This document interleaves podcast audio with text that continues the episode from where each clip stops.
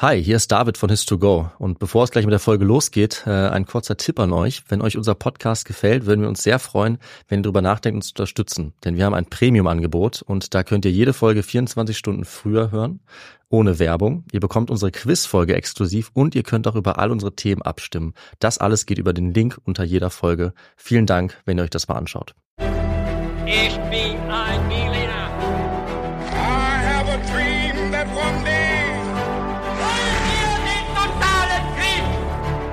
Niemand hat die Absicht, eine Mauer zu errichten.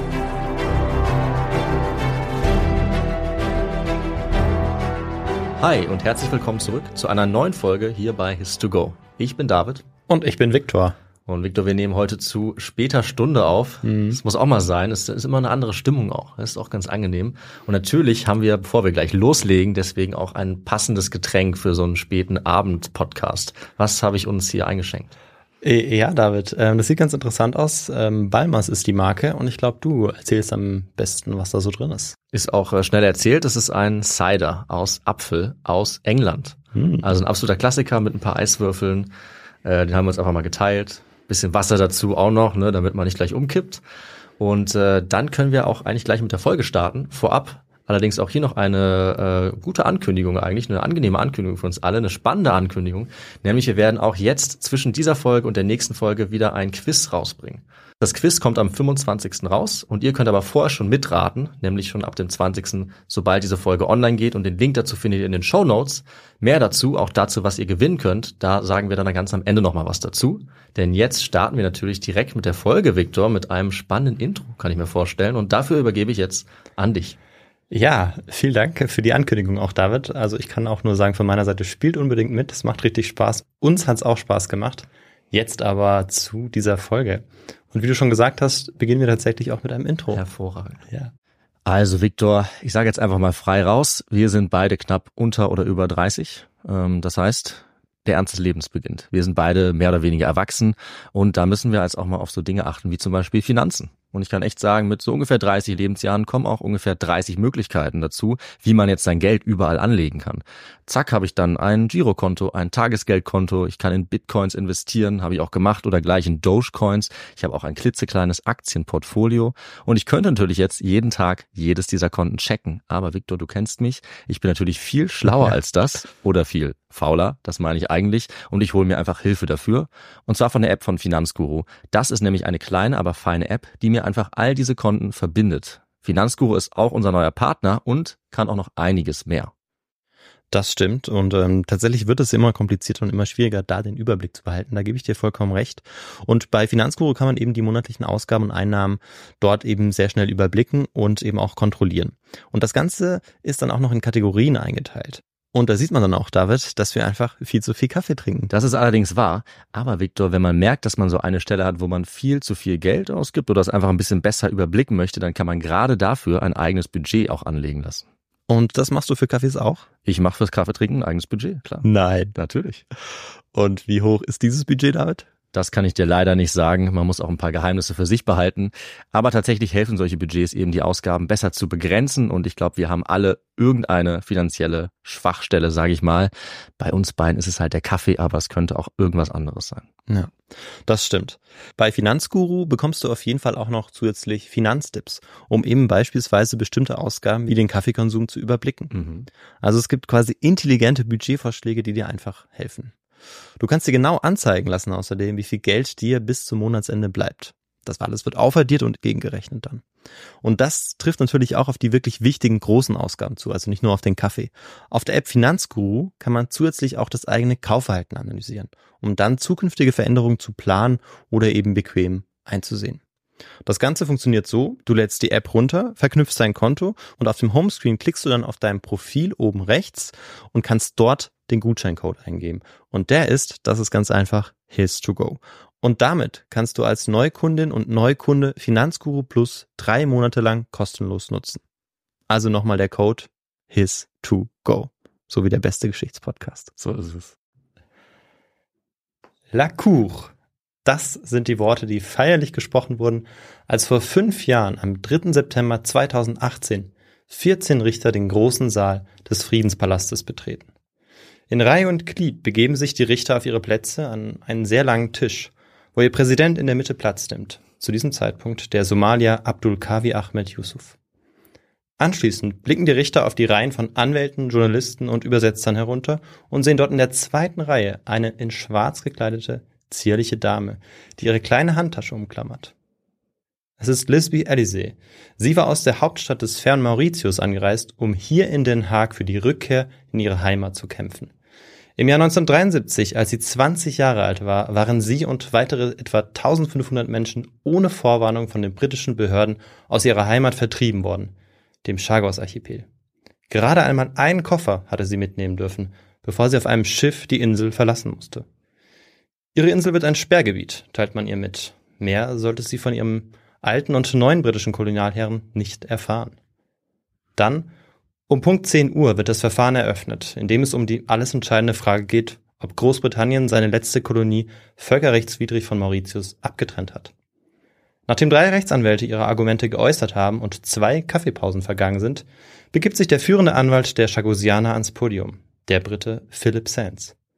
Kurz stellt er Lisby Elysée vor, bevor er sagt, das Gericht sollte die Stimme der Chagosianer direkt hören, damit es ein Gespür für die Realitäten der Kolonialherrschaft bekommt.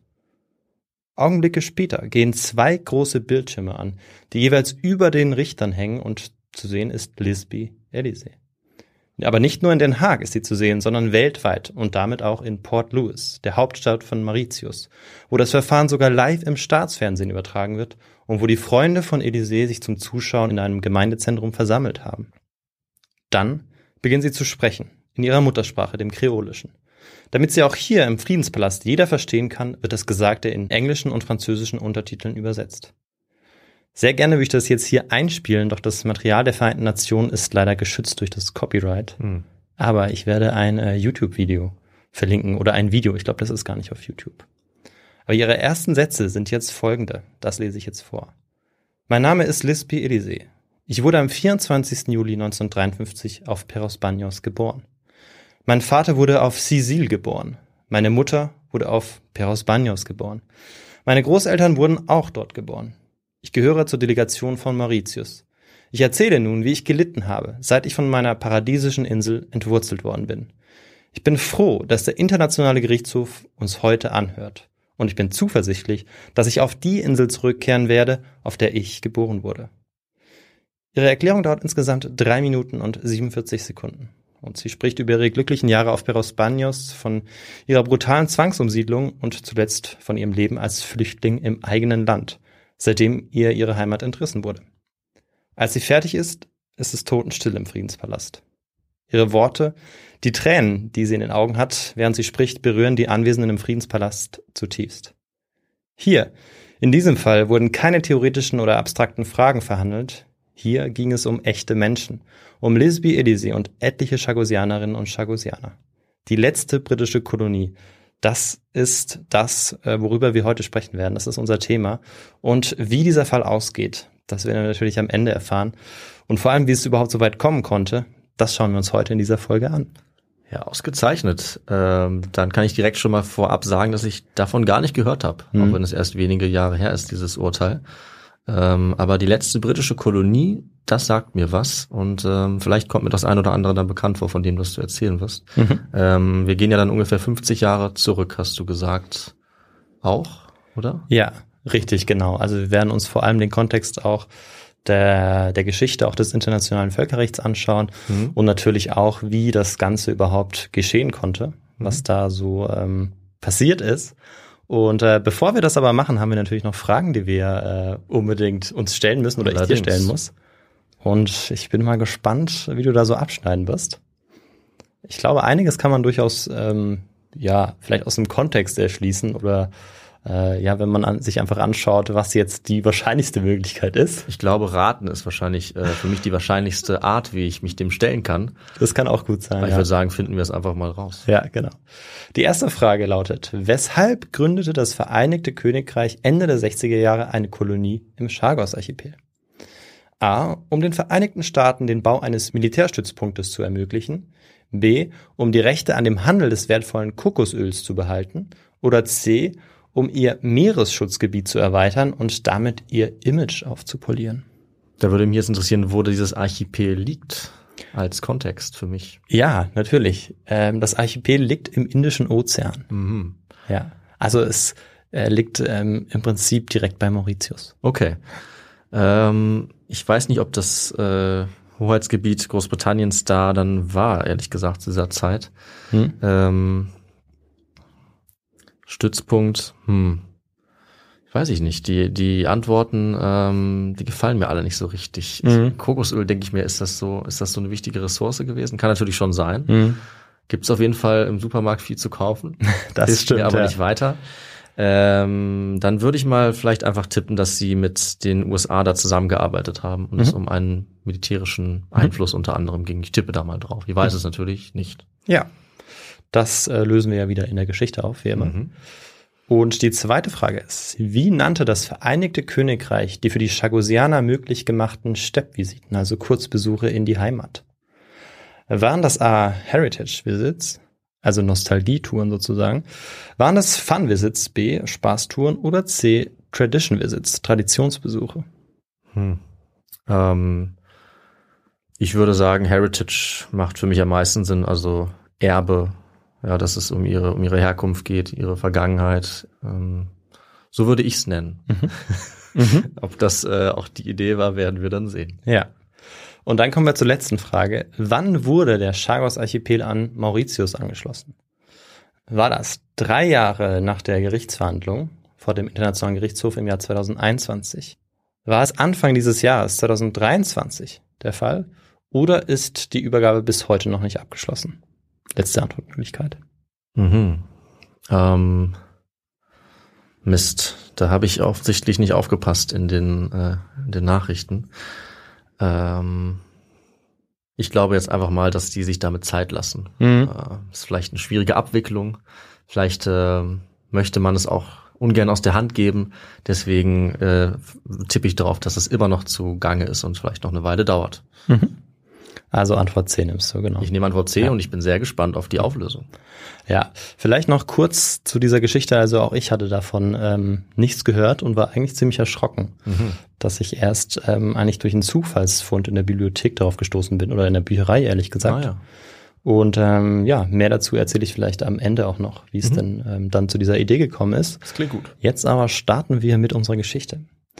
Im Sommer 1953 ist äh, Lisby Elysée, damals noch Lisby Bertrand, auf der Ile du Coin geboren worden. Die Ile du Coin, das äh, war die bevölkerungsreichste Insel des Peros Banhos Atolls. Ungefähr 400 Menschen lebten zu dieser Zeit dort. Und äh, vielleicht nochmal für alle, ein Atoll ist ein ringförmiges Korallenriff, das eine Lagune umschließt. Und ähm, entlang des Rings bilden sich dann äußerst schmale, also so längliche Inseln und eine davon war eben diese Ile du Coin auf ähm, dem Peros Banhos Atoll. Genau, das eben mehrere Inseln umschließt. Und das in der Nähe von Mauritius liegt. Richtig. Okay. Chagos besteht insgesamt aus sieben Atollen. Also das ist nochmal der großflächigere Raum sozusagen. Und alle hatten durchaus ähm, vom, von der Vegetation her einen Urlaubscharakter. Also fast überall gibt es sehr lange Sandstrände und im Landesinneren steht jeweils ein Wald von Kokospalmen. Wer wissen will, wie das genau aussieht, kann gerne äh, auch auf unseren Bilderpost klicken. Mhm. Denn äh, da sind ganz eindrückliche Bilder auch zu sehen, oder eins auf jeden Fall, wo man eben sieht, wie paradiesisch schön es dort ist im äh, Chagos-Archipel. Kokospalm hast du gesagt, oder? Ja, Ein erstes Indiz. das stimmt. Behalten wir mal im Kopf. Ja, gut erkannt. Zur Zeit von Lisbys Geburt war Peros Banhos wie ganz Mauritius seit anderthalb Jahrhunderten eine britische Kolonie. Und die wurde von London aus regiert. Genauer gesagt seit 1814. Und äh, David, weißt du vielleicht, was da in diesem Jahr passiert ist, 1814? Wahrscheinlich haben sie Napoleon ähm, diese Kolonie einfach weggenommen, denn der hat da äh, den kürzeren gezogen, erstmals. Nicht zum letzten Mal. Ja, genau. Das ist eigentlich ähm, das, was du gerade gesagt hast. Also es ist so, dass vor Mauritius faktisch eigentlich schon britisch war, weil es dort einen erfolgreichen Feldzug gegeben hatte, aber Mhm. auf dem Papier gehörte es eben noch bis 1814 zu Frankreich und dann kam es zum Pariser Frieden, nachdem eigentlich äh, ja Napoleon gestürzt war, kam es dann nochmal zurück, Mhm. äh, wir wissen, aber ähm, trotzdem gab es da schon diesen Frieden und ähm, genau diese Gebietsverschiebungen wurden dann im Wiener Kongress dann auch bestätigt und das Inselreich wurde dann eben offiziell der britischen Krone dann zuerkannt. Und also das ganze Gebiet des heutigen Mauritius, das war eben damals auch die britische Kolonie. Aber der Chagos-Archipel, der ganz im Norden liegt, der liegt eigentlich näher bei den Malediven. Nur um das nochmal geografisch zu verorten. Also äh, vom Geburtsort von äh, Lesbi Elysee, von äh, der Ile du Coin oder dem Peros Baños Atoll sind es ungefähr 500 Kilometer zu den Malediven und etwa 2000 auf die Hauptinsel, die auch Mauritius heißt. Ah, okay. Dann haben wir das jetzt nochmal verortet.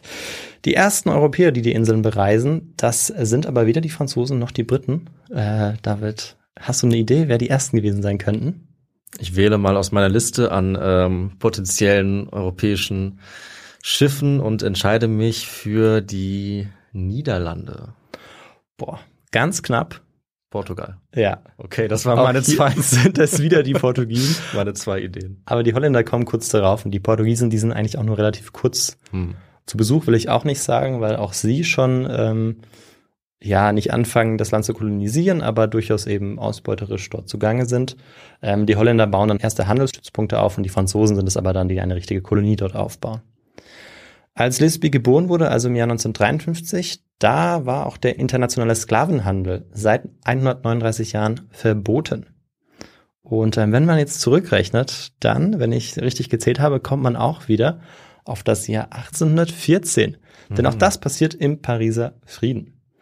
Aber das Leben der Menschen auf Mauritius unterschied sich wohl ähm, ja nicht so recht von dem ihrer Vorfahren. Also ähm, das hat für die erstmal keinen so großen Einfluss gehabt, außer dass sie offiziell auf dem Papier eigentlich frei waren. Also die Arbeit blieb gleich. Die Menschen dort, die dort lebten, äh, waren größtenteils aus Mosambik gekommen, waren dort versklavt und später ähm, ja bis in den entlegenen Chagos-Archipel dann auch verkauft worden. Auch wenn wir nur wenig über das Leben der Chagosianerinnen und Chagosianer wissen, so ist sicher, dass die meisten bald abhängig werden von der Arbeit für englisch-französische Kokosplantagen. Mhm. Aber nicht der Verkauf der Kokosnuss oder des Saftes macht das Geschäft für die Europäer so lukrativ, sondern vor allem das Kokosöl, das äh, aus der Kopra, dem getrockneten Nährgewebe von Kokosnüssen gewonnen wird. Ich weiß nicht, ob du schon mal davon gehört hattest. Ich ehrlich gesagt noch nicht. Ich habe von Kokosöl schon gehört, aber ich glaube, ja, davon schon, aber äh, von dieser Kopra. Davon habe ich in meinem Leben noch nie gehört. Ja, okay, da bin ich beruhigt. Nicht von der Copra zumindest mit P oder was? Ja, genau, genau. Aha, ja. nee, ist mir neu. Ja, bald hatte das Kokosölunternehmen Société Huilière de Diego et Perros das Monopol inne. Und dort arbeitete eigentlich nahezu jeder Chagosianer, auch der Vater von Lisby, bis das Unternehmen in den 60ern in die Seychellen zog, in den 1960ern. Er, beispielsweise der Vater eben von Lisby, backte das Brot für die gesamte Belegschaft. Also wir merken, dass da eigentlich ganz viele unterschiedliche ähm, ja, Geschäftszweige oder ähm, genau Berufe eigentlich zusammenhängen, um eben dieses Unternehmen am Leben zu erhalten. Im Gegenzug dazu, also dass ähm, der Vater beispielsweise das Brot backte, war es so, dass dieses, dass dieses Unternehmen ähm, den Menschen dort eine Unterkunft versprach und vor allem ihnen ähm, auch die Bildung der Kinder versprach. Aber ähm, es blieb eben häufig dann auch beim Versprechen, wie im Beispiel äh, von Lisby leider. Nach dem Tod der Mutter muss sie nämlich ihrem Vater im Haushalt und im Garten helfen. Ansonsten ähm, würde es einfach nicht ausreichen, auch das Einkommen. Die Schule verlässt sie deshalb mit neun Jahren, worüber sie rückblickend aber gar nicht so unglücklich ist. Vielleicht darf man das an der Stelle gar nicht äh, zu laut sagen, äh, weil uns ja auch immer jüngere Hörer ähm, hier mitverfolgen. Ja, die Frage ist, warum sie äh, jetzt äh, sich darüber gefreut hat. Vielleicht hat sie ja irgendwie eine gute Alternative gehabt oder mochte sie einfach nur nicht die Schule? Ja, ich glaube, es liegt schon auch daran, dass sie einfach auf einer paradiesischen Insel aufgewachsen ist. Und das kann natürlich sein, dass sie das rückblickend auch romantisiert. Das kann natürlich auch immer sein, weil das ist Ja. eigentlich hauptsächlich eben Oral History. Sie erzählt das ja, wie das dann damals war.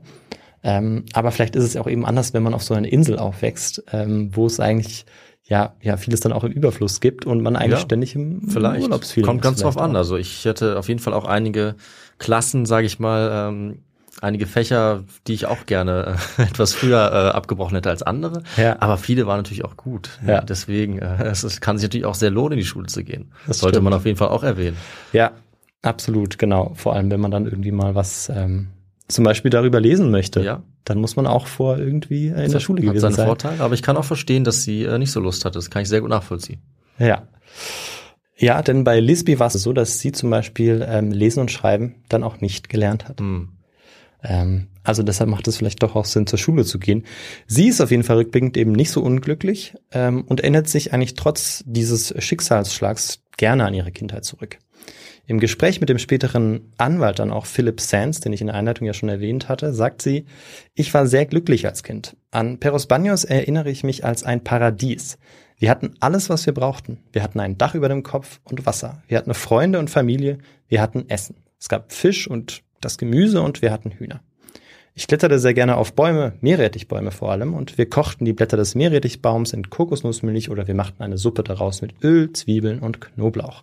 Jeden Samstagabend war Tanz für die ganze Gemeinschaft und wir alle zusammen tanzten. Wir nannten diesen Abend La Soirée. Wir hatten unsere eigene Musik und unsere eigenen Lieder und wir tanzten auch sehr gerne und das bis spät in die Nacht. Also, wir merken, dass es ihr sehr gut ging. Mhm. Und äh, im selben Gespräch sagt sie dann aber am Ende, dann änderte sich eines Tages alles. Als sie gerade einmal 19 Jahre alt ist, machen sich schreckliche Gerüchte breit. Die Einwohnerinnen und Einwohner der Ile du Coin sollen die Insel verlassen müssen. Doch äh, so richtig glauben kann sie es nicht, denn wer sollte Interesse an ihrem kleinen Fleckchen Land haben, fragt sie sich mitten im Nirgendwo. Und sie wollte hier nicht weg, vor allem, weil sie eben erst ihre große Kindheitsliebe France Élysée geheiratet hatte. Und äh, ihre Kinder, die sie bekommen wollte, oder die Kinder, die sie bekommen wollte, die wollte sie hier zu Hause großziehen. Sie sagt später in diesem Moment, es ist der Moment, wo ich begriff, dass es einen Unterschied gab zwischen weißen und schwarzen Menschen. Knapp ein Jahr später war sie schwanger. Vielleicht würde ja doch alles gut werden, dachte sie dann. Doch bevor sie das Kind auf die Welt bringen konnte, wurde aus dem Gerücht dann Gewissheit. Von einem Weißen, dem ersten Weißen, den sie überhaupt je gesehen hatte, war ihr gesagt worden, dass sie ihre Insel, ihr Atoll, unverzüglich verlassen muss. Hier wird alles ein Sperrgebiet, erklärte man ihr. Mehr nicht. Und mehr sollte sie, ähm, das kann ich ja schon sagen, von den britischen Kolonialherren auch nie erfahren. Mhm. Etwa 400 Chagosianerinnen und Chagosianer befanden sich dann auf der MS Nowhere, die sie äh, nach Port Louis, die in die Hauptstadt von Mauritius bringen sollte. Sie hatten alle nur einen einzigen hölzernen Schrankkoffer an ihrer Seite, in dem sie natürlich auch nur das äh, Notwendigste verstauen konnten und etliches mussten sie auch zurücklassen. Lisby und viele andere Zeitgenossinnen und Zeitgenossen erinnern sich mit Grauen an die Zwangsumsiedlung. Ja, die Deportation könnte man eigentlich auch sagen. Es war sehr eng und stickig auf dem Schiff und sie fühlten sich eher wie Tiere oder höchstens Sklaven, in Anführungsstrichen höchstens. Selbst der Kapitän des Schiffes sollte später sagen, dass er noch nie Menschen unter so schrecklichen Umständen befördert habe. Lisby Elysee hatte den ähm, Chagos-Archipel mit dem letzten Schiff verlassen. Jetzt lebte die Bevölkerung in der Diaspora. Auf den Seychellen, manche später auch in Großbritannien, aber die meisten in Mauritius, in der Hauptstadt Port Louis. Dort musste Lisby Elysee dann in einer Wohnung wohnen und schlafen, in der es weder Fenster noch richtige Türen gab und wo sie sich ein Zimmer zu viert oder fünft teilen mussten. Hier in dieser Notlage erlitten sie und ihr Mann dann einen weiteren Schicksalsschlag. Sie verlor nämlich kurz nach der Ankunft ihr erstes Kind. Auch wegen dem Trauma und der Traurigkeit, sagt sie oder ist sie sich sicher. Und dass das natürlich keinen guten Einfluss hat, so eine äh, Zwangsumsiedlung, da sind wir uns wahrscheinlich einig. Mhm. Auch wenn sie nach 14 Jahren endlich in eine anständige Wohnung umziehen konnte, hat sie diese Tortur nie vergessen. Und auch ihre insgesamt sechs Kinder, die sie dann später bekommen sollte, die haben das auch nicht vergessen. Noch heute, nach 50 Jahren, wünschen sie sich alle nichts lieber als die Rückkehr in die Heimat. In die Heimat ihrer Eltern und Großeltern und einfach Vorfahren. Zurück nach Peros Banyos. Warum aber haben die Briten den Chagosianerinnen und Chagosianern ihre Heimat entrissen? Und für was sollte dieser Chagos-Archipel gut sein? Das fragen wir uns äh, jetzt natürlich auch und vor allem, wie es sein konnte, dass in einer Zeit der Dekolonisierung, in der Artikel 73 der UN-Charta über allem schwebt, wie konnte es da sein, dass der Vater der Kolonialisierung, so nenne ich es mal, noch ein letztes Mal zuschlug und ja so lange an der Kolonie auch festhalten konnte und vielleicht sogar bis heute. Mhm. Jetzt habe ich einen sehr, sehr langen Satz hier äh, gemacht, gebaut. Eine, eine lange Frage sogar. Ja, eine lange Frage, richtig. Und da brauchen wir jetzt auf jeden Fall eine Antwort darauf, was jetzt denn mhm, kommt, mhm. David. Ich äh, muss gestehen, Victor, dass ich diese Antwort gar nicht geben kann. Aber ich habe so das Gefühl, dass du mir vielleicht aushelfen kannst. Und zwar, indem wir zu dem Teil übergehen, auf den wir uns immer besonders freuen. Nämlich wahrscheinlich der historische Kontext. Absolut. Dann ja. bin ich ja froh. Dann lehne ich mich zurück und dann kannst du uns das alles erzählen, inklusive auch dieses Artikels, den du da erwähnt hast. Ja, richtig. Denn ich habe ja gesagt, dieser Artikel schwebt über alles, aber ähm, wie es dazu kommt und was da so genau drin steht, ähm, ja, das habe ich ja noch nicht gesagt, das will ich auch nicht verschweigen und das kommt jetzt natürlich. Ein dekoloniales Bewusstsein mit Betonung auf die Menschenrechte gibt es natürlich seit der Aufklärung. Aber wir wollen ja den Rahmen dieser Folge nicht sprengen und gehen diesmal nicht ganz weit zurück, mhm. sondern springen in den Februar des Jahres 1945 nach Cleveland in die Vereinigten Staaten. Dort im Bundesstaat Ohio hält einer der wenigen schwarzen Professoren, Ralph Bunch, einen bemerkenswerten Vortrag. Er verurteilt den Kolonialismus und den Rassismus in den sogenannten Schutzgebieten und das vor 93 unabhängigen und überparteilichen Organisationen aus 40 US-Bundesstaaten. Seine markanteste Aussage ist die, dass kein einziges Volk berechtigt ist, dauerhaft über ein anderes zu herrschen. Das klingt heute für uns selbstverständlich, hoffentlich. Aber 1945 gehören noch Indien oder Ghana und natürlich Mauritius zum Vereinigten Königreich, Libyen zu Italien, Kambodscha, Marokko oder Algerien zu Frankreich und das sind lange nicht alle Kolonien. Auch aufgrund dieser Rede und weiterer Bemühungen seinerseits vor allem wurde dann bald ein wichtiges und sehr bekanntes internationales Abkommen überarbeitet, das äh, mitten im Zweiten Weltkrieg zwischen Großbritannien und den Vereinigten Staaten geschlossen worden war. Und da vielleicht weißt du, ähm, was ich meine, welches Abkommen das sein könnte. Nee, das äh, sagt mir gerade nichts. Das ist die Atlantik-Charta. Mhm. Genau, die war ja im Anschluss, ähm, also 1941 im Anschluss an den deutschen Überfall auf die Sowjetunion dann beschlossen worden. Ja. Also unter dem Eindruck der rigorosen und äh, völkerrechtswidrigen Kriegshandlungen auch des, ähm, ja, des Dritten Reichs. Churchill und Roosevelt hatten sich zum Ziel gesetzt, mit allgemeinen Grundsätzen die internationale Politik zu verbessern. Ja, wortwörtlich, man sollte eine bessere Zukunft für die Welt schaffen. Also das ist das, was sie gesagt haben oder was sie festgehalten haben. Und das alles, wie gesagt, im Schatten der Gewaltverbrechen des Dritten Reichs. Punkt drei von acht, also es sind eigentlich das ist eine relativ kurze Charta, sind acht Punkte festgehalten. Ähm, Punkt drei besagt sogar, dass Großbritannien und die Vereinigten Staaten sich dazu verpflichten, das Recht aller Völker zu achten, sich jene Regierungsform zu geben, unter der sie zu leben wünschen. Als sich ein medialer Rummel um diesen dritten Punkt auftut, vor allem in Großbritannien, schwört Churchill, dass es sich bei diesem dritten Punkt nur um die Völker handelt, die unter dem Joch der Nazis leben. Also sie sind damit natürlich nicht gemacht. Mhm. Sie dürfen weiter. Ähm, Im Prinzip so die Anfänge des einer möglichen Selbstbestimmung dann eben doch noch so abdämpfen weil es eben nur dann zutrifft, wenn irgendjemand Drittes schuld ist, der noch schlimmer ist. Mhm, Also hier zeigt man mit dem Finger äh, auf die Nazis, auf das Dritte Reich und ähm, spricht sie dann von jeder Schuld frei. So von der Art her. Trotzdem, auch wenn Churchill das äh, so sicher nie gewollt hat, wurde die Charta wenig später die Grundlage der Deklaration der Vereinten Nationen vom 1. Januar 1942. Offiziell gegründet wurde die UNO, die Vereinten Nationen, dann 1945 und bis zum Ende des Jahres waren bereits 51 Nationen an Bord. Die dazugehörige UN-Charta trat dann am 24. Oktober 1945 in Kraft. Und in dieser UN-Charta gibt es das Kapitel 11 und das ist jetzt besonders wichtig. Dort heißt es nämlich in Artikel 73, dass diejenigen, die die Verantwortung für die Verwaltung von Hoheitsgebieten haben, deren Völker noch nicht die volle Selbstregierung erreicht haben, sich dem Grundsatz bekennen, dass die Interessen der Einwohner dieses Hoheitsgebiets Vorrang haben. Und das heißt weiter, sie übernehmen als heiligen Auftrag die Verpflichtung im Rahmen des durch diese Charta errichteten Systems des Weltfriedens und der internationalen Sicherheit das Wohl dieser Einwohner aufs äußerste zu fördern. Und ähm, vor allem äh, Ralph Bunch war auch stolz auf dieses, äh, auf dieses Kapitel 11 und äh, er war auch der einzige Schwarze, der da mitwirken durfte. Und das hat er auch genauso in einem Brief geschrieben. Also er hat sogar das N-Wort benutzt, als er seine Frau geschrieben hat und mhm. war eben ganz stolz darauf, dass er mitgearbeitet hat. Und dass es nicht ähm, einfach nur, ja, quasi eine Person war, die eben einen anderen Hintergrund hatte und dann quasi posthum irgendwie von uns hochgehievt wird, zeigt eben auch, dass er 1950 den Friedensnobelpreis ähm, okay. erhalten hat. Ja. Ja. Starkes Signal. Mhm. Ja. Und äh, neben der UN-Charta wurde jetzt eine Generalversammlung eingerichtet. Also jetzt werden natürlich unterschiedliche Institutionen errichtet, denn die braucht es, um jetzt überhaupt bestimmte Resolutionen durchsetzen zu können. Und ein davon ist natürlich auch der Internationale Gerichtshof in Den Haag. Der wird jetzt ganz wichtig. Der soll nämlich die Streitfragen zwischen Staaten lösen können.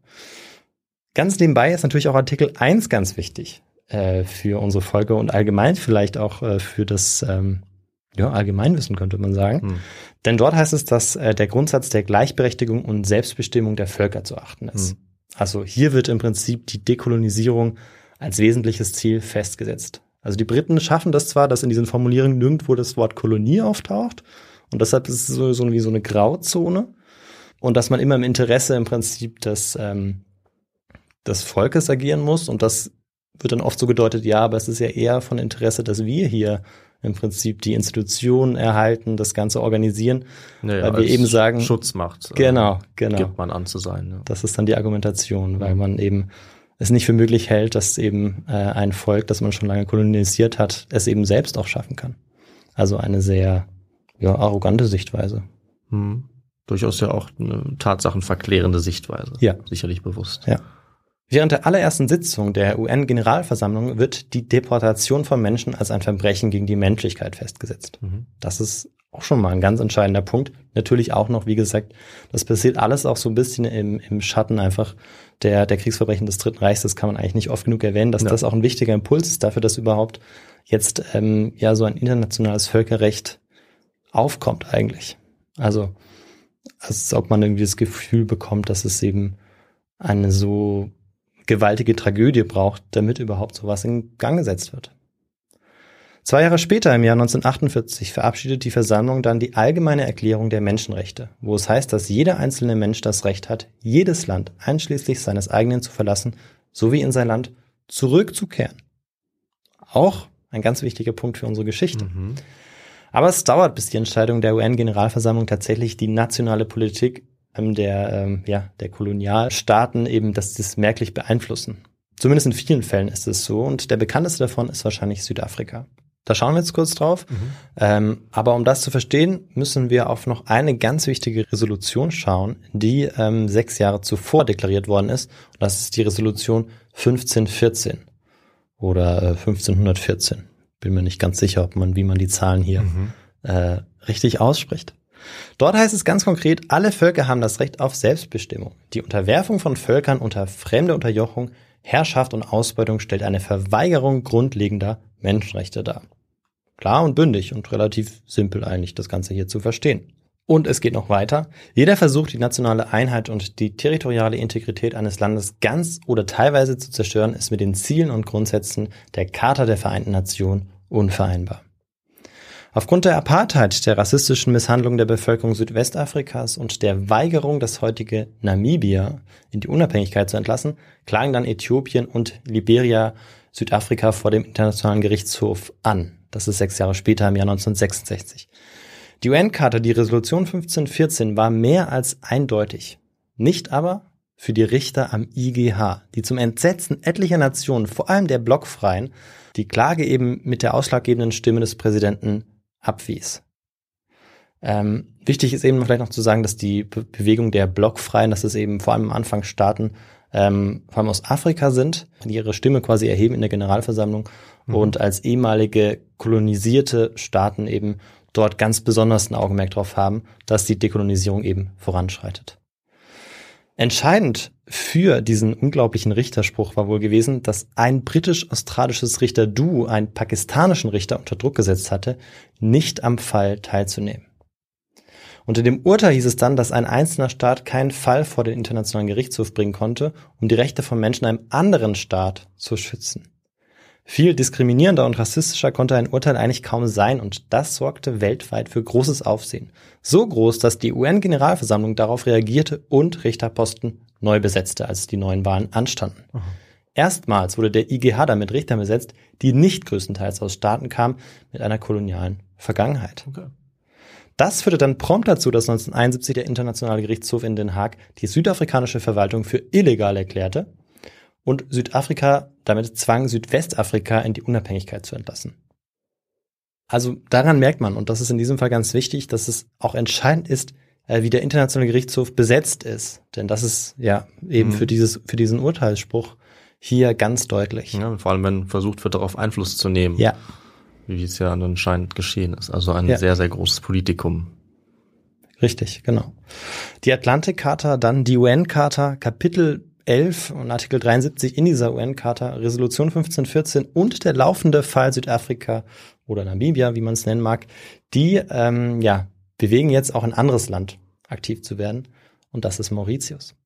Dort in der britischen Kolonie gibt es im Jahr 1964 schon eine Art Mitbestimmungsrecht und sogar eine ordentliche Verfassung und auch ein mauritisches Oberhaupt, eine Art Premierminister. Aber die eigentliche Entscheidungsgewalt, die bleibt natürlich noch weiterhin bei Großbritannien und dem in Mauritius eingesetzten Gouverneur. Trinidad und Tobago, Kenia, Malaysia, Sansibar und Sambia. Diese Staaten hatte Großbritannien in den letzten beiden Jahren jetzt in die Unabhängigkeit entlassen. Aber warum stellte man sich jetzt immer noch bei Mauritius so quer? Das ist ja jetzt immer noch die Frage, die wir uns stellen. Mhm. Und ähm, wir werden hier auch eine Frage auflösen. Das habe ich mir schon gedacht. Ja. Und ähm, David, ich kann dir ja schon sagen, bevor ich es jetzt hier erzähle, dass du recht hast mit deiner Antwort. Erinnerst du dich vielleicht noch, was, äh, was, Ja. was das war? Ich erinnere mich, dass wir das Kokosöl jetzt auch ausschließen konnten. Ja. Dass es da zwar gibt, äh, aber das nicht so entscheidend war. Stattdessen ging es dann um die US-amerikanische Militärpräsenz, wenn ich mich richtig erinnere. Und das wollte Großbritannien dem Verbündeten dann wohl auch irgendwie garantieren oder ermöglichen. Absolut, ja. Also die US-amerikanische Regierung, die hatte ein Auge geworfen auf eben diese entlegenen Inseln äh, von Mauritius. Und ähm, ja, die Briten und die Amerikaner haben dann ja angefangen zu schnacken, wie man so schön sagt. Ähm, und die Amerikaner haben ihm gesagt, sie würden da gerne eine Militärbasis aufbauen, um einen leichten Zugang zum arabischen Raum zu haben. Und mitten im Kalten Krieg wollte man ja seine Augen und Ohren überall haben. Und diese Militärbasis würde dann auch den Verteidigungszwecken beider Staaten dienen. So war das Versprechen der US-Amerikaner, die eben im Prinzip dann die, die Hardware liefern und die Briten eben stellen sozusagen das Land zur Verfügung und die Amerikaner dürfen eben dort ihre ganze Militärexpertise ähm, oder damit experimentieren beziehungsweise dort einen Stützpunkt aufbauen. Und so beginnen bereits im Frühjahr 1963 dann erste geheime Unterredungen über äh, die Nutzung bestimmter kleiner Inseln im Indischen Ozean. Und ähm, sie ähm, ja, einigen sich dann auf Diego Garcia. Das ist eine Insel, die sich eben in dem Chagos-Archipel befindet. Es gibt allerdings ein kleines Problem. Diego Garcia und äh, ja, viele weitere Inseln im Chagos-Archipel sind bewohnt. Hm. Das US-Verteidigungsministerium empfiehlt darauf kurzerhand, die dort ansässige Bevölkerung umzusiedeln und äh, sie bitten die Briten darum, das möglich zu machen. In einem Memorandum eines britischen Diplomaten, ähm, das geleakt wurde, so in den 2010ern, heißt es ganz konkret, das Ziel der Übung ist es, etwas Land zu gewinnen, das uns gehören wird. Es wird keine einheimische Bevölkerung geben, außer Möwen. Leider gibt es in den Vögeln auch einige wenige Tarzans und Freitags, deren Herkunft obskur ist und die hoffentlich nach Mauritius etc. fliehen werden. Mhm. Also eine unfassbare Haltung aus heutiger Sicht. Und trotzdem wissen die Briten natürlich, dass man ähm, jetzt äußerst vorsichtig sein muss. Jetzt also äußerst vorsichtig vorgehen muss. Nicht unbedingt, ähm, weil man die Erlaubnis der dort ansässigen Bevölkerung braucht, sondern weil das internationale Ansehen natürlich stark beschädigt werden würde, wenn das rauskäme, dass sie dort Menschen deportieren, zwangsumsiedeln und damit auch gegen die Erklärung der UN-Charta und vor allem gegen die Resolution 1514 verstoßen. In einem weiteren geleakten Memorandum aus dieser Zeit heißt es, das Kolonialbüro überlegt derzeit, wie mit den vorhandenen Bewohnern umgegangen werden soll. Man möchte den Ausdruck einheimische Bewohner in Bezug auf diese Insel vermeiden, weil die Anerkennung, dass es Einheimische gibt, impliziert, dass es eine Bevölkerung gibt, deren Rechte ja geschützt werden müsse und äh, die daher von der UNO als in ihren Zuständigkeitsbereich fallend betrachtet würden. Die dann auch das Recht hätten, wieder zurückzukommen, wie wir gehört haben. Ne? Das war ja Richtig. unter anderem eine Klausel. Die vorgeschlagene Lösung besteht jetzt darin, ihnen Dokumente auszustellen, die deutlich machen, dass sie Angehörige von Mauritius und den Seychellen und nur vorübergehend Bewohner sind. Ja, problematisch ist jetzt aber weiterhin, dass die Mauritier ja unabhängig werden wollen. Aber aus diesem Problem ähm, macht der britische Premier jetzt eine findige Lösung. So glaubt er zumindest, dass sie eben findig ist. Denn sie müssen ja weiterhin eben diese, diese Erklärung zur Selbstbestimmung und den Menschenrechten irgendwie umgehen. Und ähm, am 23. September 1965 treffen sich dann der britische und der mauritische Premier Harold Wilson und Dr. Ramgoolam in der 10 Downing Street. Und für die Unterredung ist Wilson mit einem Schriftstück ausgestattet, in dem es heißt, das Ziel ist, ihm mit Hoffnung Angst einzujagen, Hoffnung, dass er die Unabhängigkeit bekommen könnte, Angst, das nicht, sollte er sich unempfänglich zeigen für die Abtrennung des Chagos-Archipels. Hm. Ganz schön, ja, ganz schön Ja. mieses Spiel, was da betrieben wird. Genau, ja. Also eigentlich eine Art, äh, vielleicht nicht Erpressung, aber sehr, sehr, sehr, sehr gemeines Angebot, also sehr hinterlistig irgendwie. Ja. Absolut. Dr. Ramgoolam, der bleibt sehr lange hart. Er verhandelt lange nach, fordert Entschädigungen und weitere Entschädigungen und auch Handelskonzessionen. Aber ähm, ja, dem Druck seiner Kollegen und dem Wunsch der Mauritier unabhängig zu werden, dem hält er dann doch nicht stand. Vor allem lässt er dann in ähm, dem mauritischen Parlament, im Prinzip in diesem, ja nicht Marionettenparlament, aber dem Parlament im Prinzip der, äh, der Kolonisierten, lässt er da ähm, eine Abstimmung laufen und ähm, die geht eben so aus, dass Mauritius unabhängig werden möchte. Und im April 1968 wird Mauritius dann tatsächlich das 125. Mitglied der Vereinten Nationen. Aber nicht ganz Mauritius, denn ein kleiner Teil äh, ja, im Norden wird abgetrennt und taucht auf der britischen Landkarte bald als Bayet auf. Britisches Territorium im Indischen Ozean. Das ist die letzte britische Kolonie in Afrika. Natürlich erfährt auch die Weltöffentlichkeit bald davon und die UN-Generalversammlung lässt nicht lange auf sich warten und weist Großbritannien mit insgesamt drei Resolutionen dazu auf, das mauritische Territorium nicht zu zerstückeln, dass sie das nicht dürfen. Aber das ignorieren die Briten einfach und da keine Klage beim IGH eingeht, versandten die UN-Entscheidungen und bis Chagos wieder Thema bei einer UN-Generalversammlung sein sollte, da sollten 49 Jahre vergehen. Auf dem Atoll Peros Banos bemerken Lisby und ihre Familie und Freunde nichts von diesen Entwicklungen. Sie wissen weder, dass sie jetzt die Bewohner einer neuen britischen Kolonie sind, noch dass der restliche Teil der ehemaligen Kolonie unabhängig ist. Sie wissen auch nicht, dass es ein Abkommen zwischen den USA und Großbritannien gibt, ein Abkommen über ihre Umsiedlung, über die Umsiedlung der chagosianischen Bevölkerung. Dabei hatte die USA übrigens nur die Räumung von Diego Garcia verlangt, aber die Briten siedeln alle Menschen des Chagos-Archipels um. 1973 dann ähm, sind, es, sind es mit Lisby Elysee eben die letzten, die von diesen hm. Chagos-Inseln zwangsumgesiedelt werden. Laut dem Völkerrechtsexperten Philip Sands sind ähm, auch deshalb die Briten vollumfänglich für die chagosianische Diaspora verantwortlich. Etwa 1500 Menschen wurden jetzt zwangsumgesiedelt und dabei ließen sie ihre Häuser, die Wohnungen und Besitztümer zurück und nebenbei auch ihre geliebten Hunde. Und das war ein Problem für die neuen Besitzer des Territoriums, denn von denen gab es jetzt sehr viele auf dieser Insel. Aber für dieses Problem war sehr schnell eine Lösung gefunden. Die neuen Kolonialherren entschieden sich für eine radikale Methode. Die Tiere wurden zusammengetrieben, in einen Cobra-Trockenschuppen gesperrt. Cobra war eben hm, dieser, ja. dieser Stoff aus dem Nährgewebe der, der, der Kokosnuss. Und äh, ja, in diesem Schuppen wurden sie dann vergast und verbrannt. In Großbritannien erfährt natürlich niemand etwas davon. Sowas äh, bleibt geheim. Dort und in den Vereinigten Staaten erfährt man höchstens, wie der Bau der neuen Militärbasis vorankommt. Wie ein Schiffskanal gebaut wird, die Flugzeugpiste verlängert wird und Hangars und andere Anlagen angelegt werden.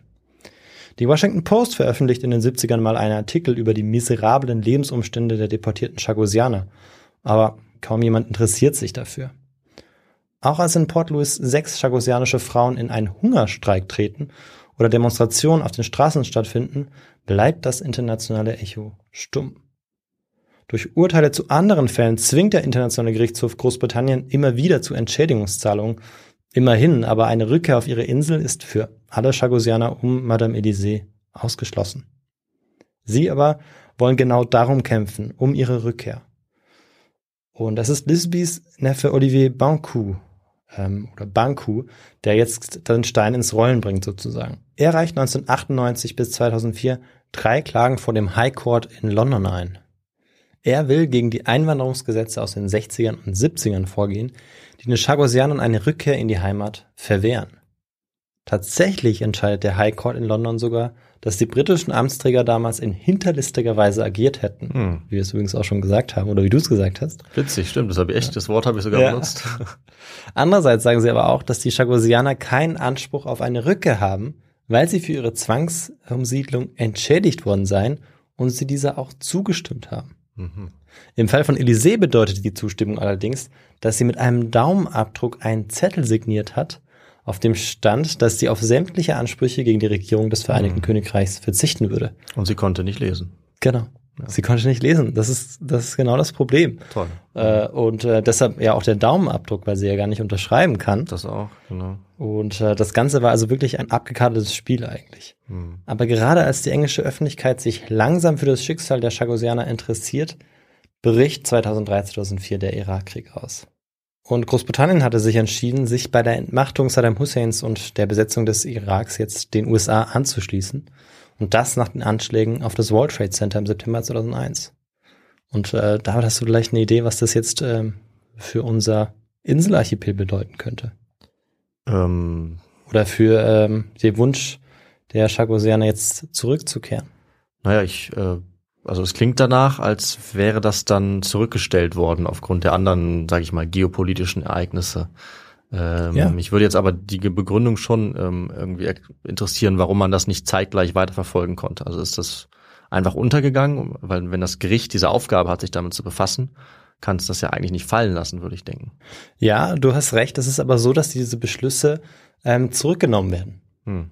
ähm, durch neue, neue Beschlüsse, neue Urteile, die dann der High Court macht. Unter anderem durch Eingreifen auch äh, der Queen, Okay. ähm, allerdings im Auftrag natürlich des englischen Parlaments.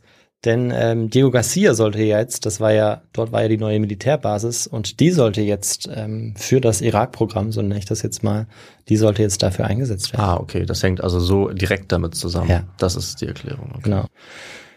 Und wie bekannt ging es ja jetzt beim Irakkrieg eigentlich vor allem darum, das Land von Massenvernichtungswaffen zu befreien. Also im Irak, ähm, die hat es aber letztendlich ja nie gegeben. Die gab es dort, ja. In jedem Fall wurden die Operationen jetzt von dort auch mitgeleitet und es wurden vor allem Verhöre durchgeführt und das auch unter Folter. Eine Rückkehr war jetzt eben, wie wir es gerade gesagt haben, ausgeschlossen für die Chagosianerinnen und Chagosianer.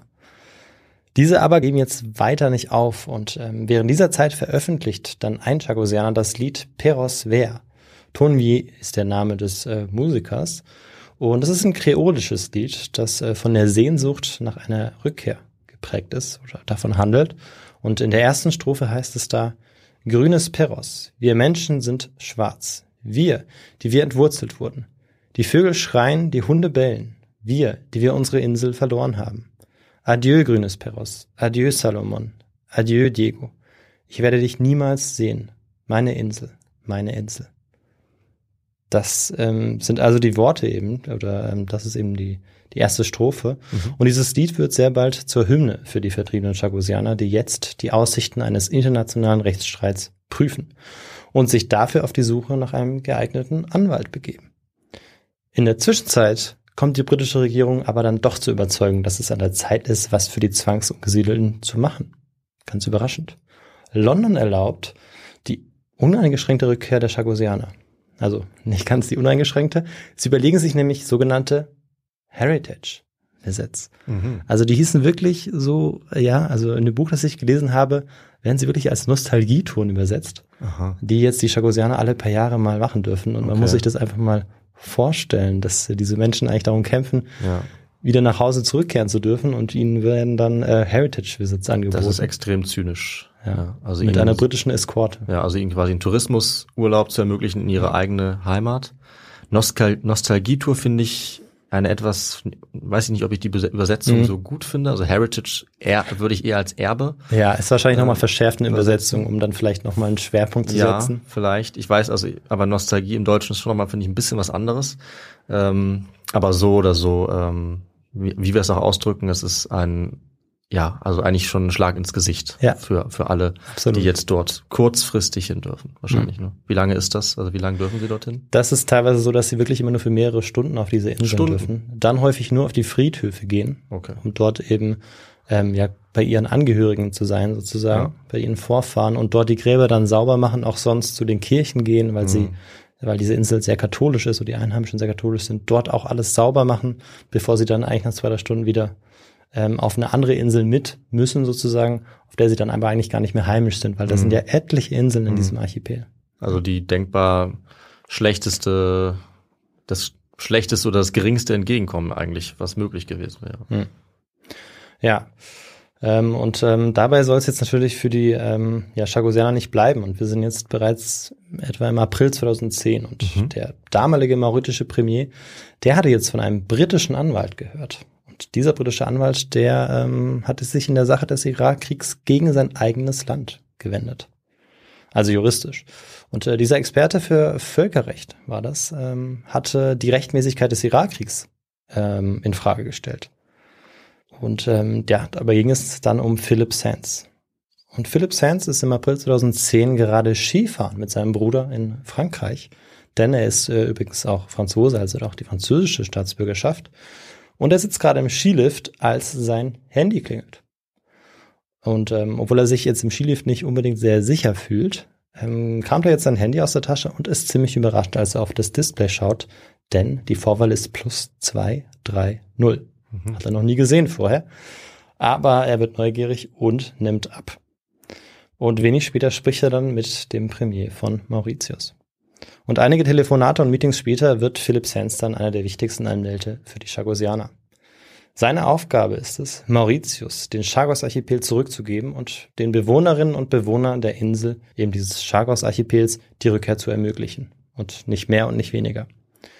Interessant ist, dass auch noch Anfang der 2010er die Chagosianer und ihre Nachfahren in ihre Heimat zurück wollen. Mhm. Denn vielleicht gibt es jetzt einige, die sich fragen, wie sieht es eigentlich aus? Ähm, wollen die überhaupt noch zurück oder mhm. sind es eigentlich mhm. nur einige wenige, die das ähm, beanspruchen, aber es sind 98 Prozent.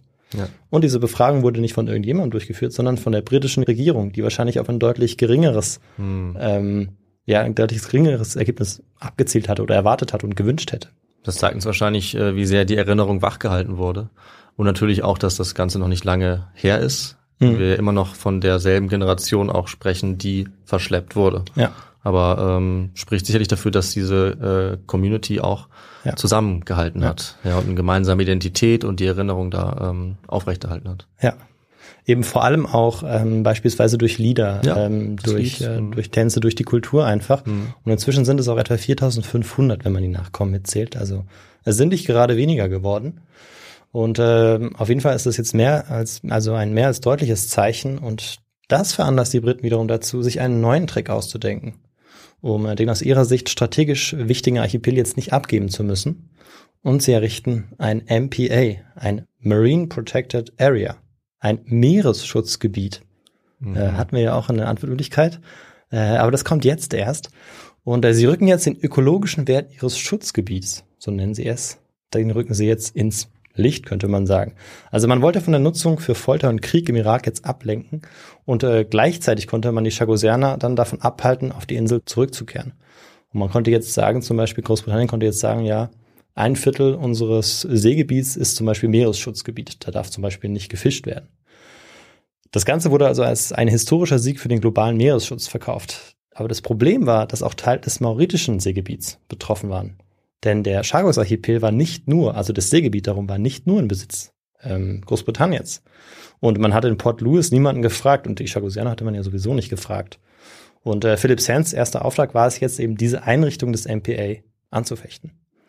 Und hilfreich war bei der Vorbereitung der Klage, dass WikiLeaks in den 2010ern äh, brisante Dokumente des US-Außenministeriums veröffentlicht hatte.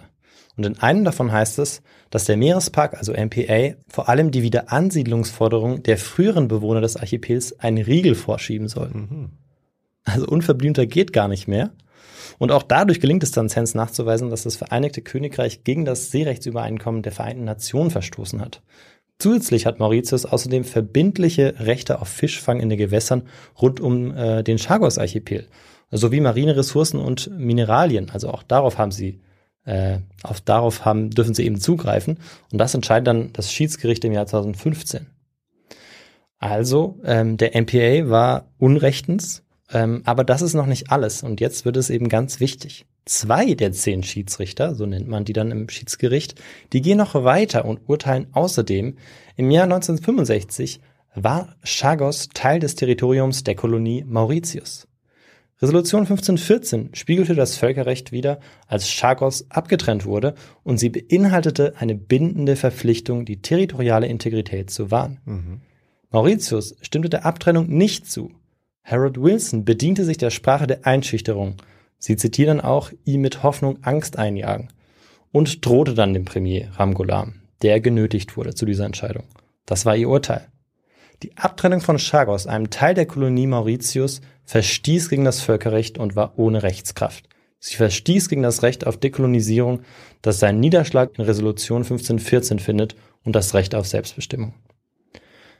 Das war also ein ja ziemlich schlagkräftiges Urteil und mit diesem Ergebnis konnte man jetzt auf mauritischer und chagosianischer Seite natürlich sehr zufrieden sein. Auch wenn nur zwei der zehn Richter auf die Souveränität von Chagos jetzt eingegangen waren, aber das war ja in dem Fall eigentlich auch gar nicht unbedingt gefragt gewesen. Also man hatte es gehofft, das war auch so ein bisschen die Intention gewesen. Okay, okay. Ähm, aber es ist jetzt eben so, dass erstmals internationale Richter über diesen, über dieses Problem, über diesen Fall Chagos sprechen.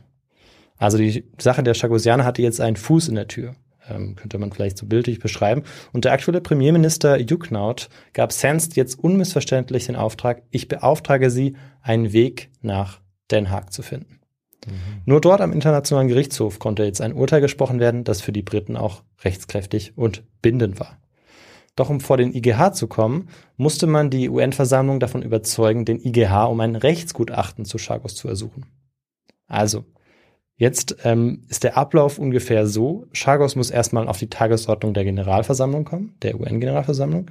Dann musste eine Mehrheit der UN-Mitglieder überzeugt werden, dass es sich bei Chagos nicht um einen bilateralen Gebietsstreit handelte zwischen Großbritannien und Mauritius, sondern um eine Angelegenheit von multinationalem Interesse, die eben die Dekolonisierung betrifft.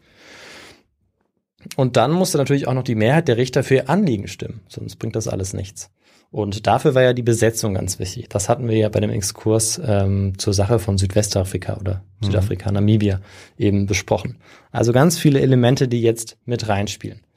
Im Frühjahr 2016 beginnt Sands und sein Team Gespräche aufzunehmen, ähm, Lobbyarbeit zu betreiben, kann man auch sagen, und versuchen die UN-Mitglieder jetzt für den Fall zu sensibilisieren. Ohne zu sehr ins Detail zu gehen, spricht man beispielsweise auch äh, mit den Mitgliedern aus ähm, ja, den Staaten Russland und China beispielsweise, aber natürlich mit ganz vielen. Aber denen ist es eben ein spezieller Fall, weil sie selber in äh, territorialen Streitfragen verwickelt sind. Also ähm, ja, damals eben äh, Russland auf der Krim und ähm, ja, äh, China im südchinesischen Meer. Und sie versuchen auch sie davon zu überzeugen, zumindest nicht gegen ein Rechtsgutachten zu Chagos abzustimmen. Ähm, und dafür war es wichtig, ihnen äh, zu verdeutlichen, dass es, dass hier kein Präzedenzfall geschaffen werden sollte. Mhm. Ein Fall, der eben später vielleicht nochmal auch Auswirkungen haben könnte, wenn auch sie im Prinzip so ein bisschen um sich greifen wollen. Sie haben dann gesagt, dass es bei Chagos eben um einen eigenständigen Streitpunkt geht, der äh, die Dekolonisierung betrifft und damit eben um Res Resolution 1514.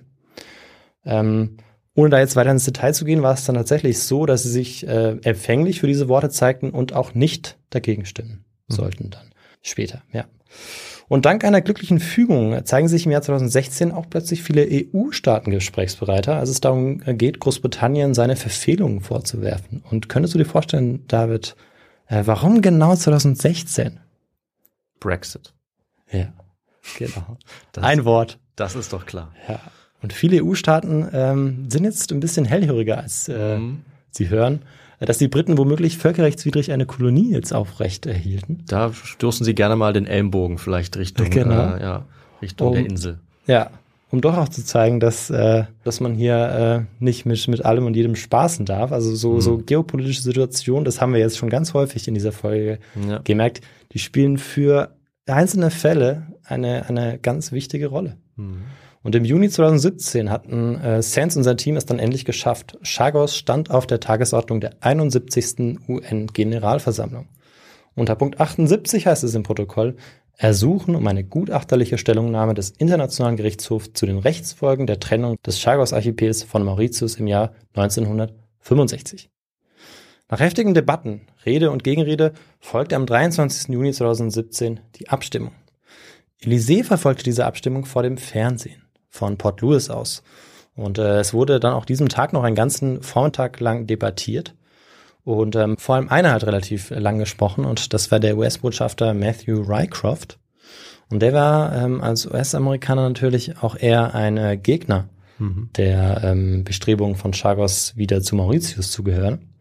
Und der argumentierte, dass die Wiederansiedlung auf Chagos unmöglich sei und äh, behauptete, ohne Beweise zu haben, dass Mauritius die Chagosianer benutze, um einen Anspruch auf Souveränität zu untermauern.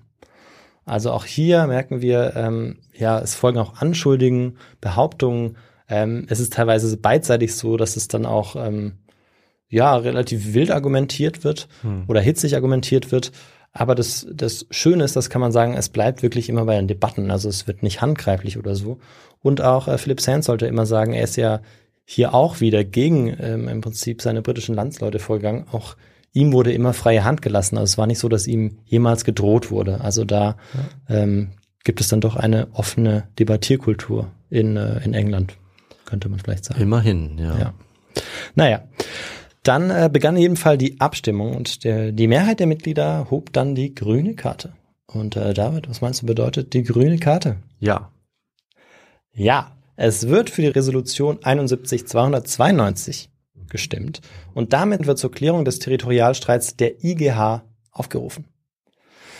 94 haben dafür gestimmt, 16 dagegen, 65 hatten sich enthalten, darunter eben auch China, Russland und übrigens auch Frankreich, die ja äh, durchaus auch noch ein paar Überseeregionen Mhm. ja in der Hinterhand haben. So einige haben das, ja. Ja, das stimmt, nicht nur die Franzosen. Äh, Daraufhin übermittelt dann das äh, UN-Sekretariat in New York zwei Fragen nach Den Haag. Erstens sollte das Gericht untersuchen, ob im Jahr 1968 die Dekolonisierung von Mauritius im Einklang mit dem Völkerrecht durchgeführt worden war, also bezogen auf die Abtrennung von Chagos. Und falls die Antwort Nein lautete, sollte zweitens die Frage zur Wiederansiedlung der Chagosianer diskutiert werden. Mhm. Und Élysée erinnert sich gut an diesen Moment, als die vielen grünen Karten hochgegangen sind. Und äh, die Welt hatte sie endlich gehört. Sie war nicht mehr alleine, sagte sie dann im Gespräch mit Sands. Anfang September reist Lisby Élysée dann nach Den Haag zum ersten Tag der Anhörung. Sie weiß, dass sie vor dem Internationalen Gerichtshof, dem Weltgericht, wie man ja auch sagt, sprechen wird. Gemeinsam mit Sands hatte sie nämlich ein Video aufgenommen, das vor Gericht gezeigt werden sollte. Bei keinem der drei Versuche hatte sie ihre Emotionen komplett kontrollieren können. Aber das musste sie auch nicht. Am 3. September 2018 war es dann soweit. Jetzt wurde wirklich über ihr Fall, über Chagos verhandelt. In Den Haag. Sie selbst war auch vor Ort und hörte in den nächsten drei Tagen die Mitglieder von über 30 Nationen an. Jeder Kontinent war vertreten und ähm, ja, Mitglieder aus jedem Kontinent sprachen auch. Und viele Mitglieder auch ähm, ehemaliger Kolonien, die wollten auch vor dem Gericht sprechen und hier, nochmal die Ungerechtigkeiten auch zur Sprache bringen. Vor allem die afrikanischen Staaten zeigten sich empört ob der Haltung der Briten und Amerikaner, die weiter argumentierten, dass es sich bei Chagos um einen bilateralen Streit zwischen zwei Staaten handelte und sie damit zu Unrecht Gegenstand eines Rechtsgutachtens seien. Dann, nach drei Tagen, gingen alle wieder ihrer Wege. Erst Anfang nächsten Jahres würde das Urteil verkündet werden, kündigten die Richter an. War aber zu dieser Zeit oder ist auch nicht zu dieser Zeit, aber ist im Prinzip im Verlauf eines ähm, Gerichtsprozesses am Mhm. IGH auch so üblich. Denn diese Zeit ist ja jetzt. Wir, wir sind ja tatsächlich ganz, ganz aktuell. Ne? Ja, richtig, ja. Wir sind ähm, also jetzt dann im Januar des nächsten Jahres, Mhm. in dem Jahr, in dem äh, auch die Entscheidung fällt, im Jahr 2019. Und in diesem Monat wurde dann Sands vom IGH über den festgesetzten Termin informiert. Und äh, der informierte daraufhin Madame Élysée. Der 25. Februar, das war der Tag, an dem das Urteil gefällt würde. Der Tag, an dem darüber entschieden werden würde, was mit Chagos, was mit ihr, was mit Madame Élysée passiert. Als Teil der mauritischen Delegation wurde sie nach Den Haag eingeladen, wo sie auch am 25. Februar 2019, einem Montag, unter dem riesigen Kronleuchter Platz nahm. Sie saß neben Philip Sands und ihrem Neffen Banku. Sie saß in der ersten Reihe und wartete jetzt darauf, dass die Richter eintraten, bevor sich diese dann an einen riesigen und länglichen Tisch setzen würden, der dann natürlich auf einem Podium gegenüber von ihnen stand. Dann um Punkt 15 Uhr ging eine kleine Tür vorne links auf und die Richter traten ein. Kurz kommt ihr wahrscheinlich in den Sinn, dass diese Richter das Urteil schon kennen, dass sie vielleicht an ihrem Blick irgendwie erkennen kann, wie das Urteil ausfallen wird, ähm, so dass sie und Sans jetzt jede freundliche Geste, jeden freundlichen Blick, der ihnen zugeworfen wird, irgendwie vielleicht als mögliche Vorahnung deuten. Aber sie muss es eben noch kurz aushalten.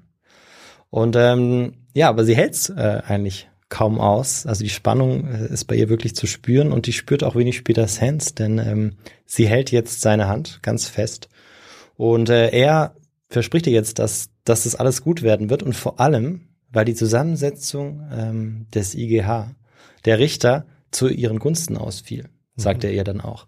Denn der Sicherheitsrat und die UN-Generalversammlung hatten nach langem Hin und Her den letzten freien Richterposten einem Befürworter der Dekolonisierung angeboten. Richter Mandari aus Indien.